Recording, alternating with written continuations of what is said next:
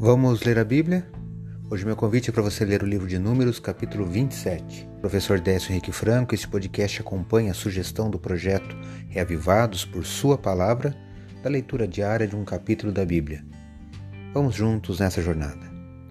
Este capítulo tem relatos interessantes que valem a pena a sua leitura. O pedido das filhas de Zelofiade, que levou à determinação de herança também para mulheres na ausência de filhos homens, você vai ver Deus anunciando a morte de Moisés e o capítulo termina com Josué sendo designado sucessor de Moisés. É esta parte que destaco hoje. Acompanhe a leitura dos versículos 18 a 20 do capítulo 27 do livro de Números, que eu leio na Bíblia na versão Nova Almeida atualizada. Acompanhe. O Senhor disse a Moisés: Chame Josué, filho de Num, homem em que há o Espírito, e impõe as mãos sobre ele apresente-o ao sacerdote Eleazar e a toda a congregação, e à vista de todos transmita-lhes as suas ordens. Ponha sobre ele uma parte da sua autoridade, para que toda a congregação dos filhos de Israel obedeça a ele.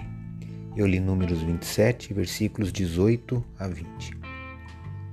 Observe que Deus disse que o indicado era Josué. E Moisés recebeu instruções para apresentá-lo diante do sacerdote e de toda a congregação e dar-lhe mandamentos aos olhos deles.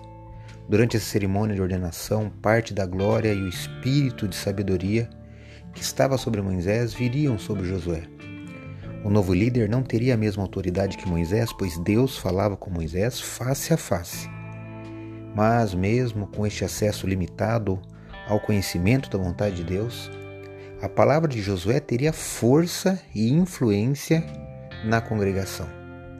Imagine para Josué a responsabilidade que era substituir o grande Moisés.